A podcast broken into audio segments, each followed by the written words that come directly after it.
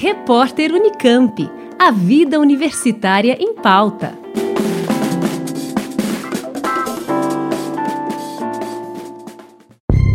Especial Oeste Sem Lei. Unicamp no Vale do Javari.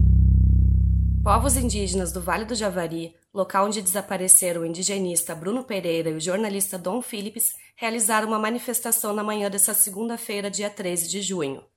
A mobilização ocorreu em Atalaia do Norte e cobrou ações para a proteção da terra indígena, das populações indígenas e dos ativistas parceiros.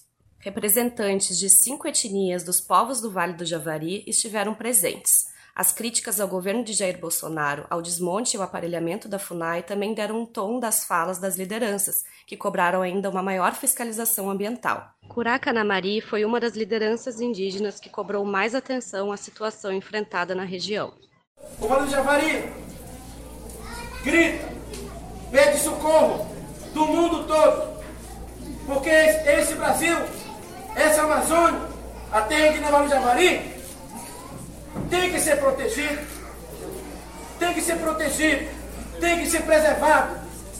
E o Brasil deve ter um mundo diferente, um mundo de paz, para que nós venhamos viver na harmonia um com o outro. A base da FUNAI do Javari atualmente conta com cerca de 10 servidores, responsáveis pela atuação na terra indígena de mais de 4,5 milhões de metros quadrados.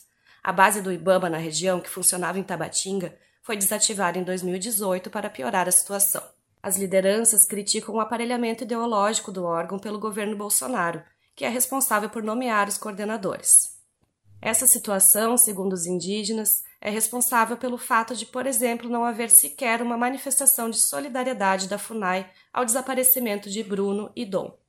Membros da União dos Povos Indígenas do Vale do Javari, a Univaja, responsável pela denúncia do desaparecimento de Dom e Bruno, também repudiaram a tentativa da direção da FUNAI de criminalizar o movimento indígena. No dia 11, a FUNAI acionou o Ministério Público contra a Univaja, alegando que Dom e Bruno entraram em contato com os povos indígenas sem autorização. Os povos indígenas do Javari também elaboraram uma carta em que pontuam denúncias sobre invasões ao território e cobram medidas urgentes do poder público. O documento foi lido na manifestação, durante a qual as etnias também frisaram que vão resistir à tentativa do governo e dos grupos que tentam se apropriar dos recursos da terra indígena do Vale do Javari. Resistência que, como reforça Silvana Marubo, contará com a força das lideranças femininas. Só que nós vamos estar aqui, lutando lado a lado dos nossos homens, nós mulheres, porque nós estamos aqui, junto com nossos homens. O Brasil todo lá fora tem mulheres andando com os homens lado a lado. Enquanto vão matar um, vai nascer, porque nós vamos dar fruto. Nós somos mulheres que geramos frutos. Enquanto vão querer matar, nós vamos dar parido. As representações indígenas também pediram celeridade nas buscas por Bruno e Dom e justiça também pelo assassinato do servidor da FUNAI, Maxiel dos Santos, assassinado em 2019.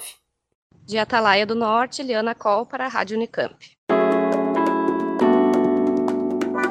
Repórter Unicamp. A vida universitária em pauta.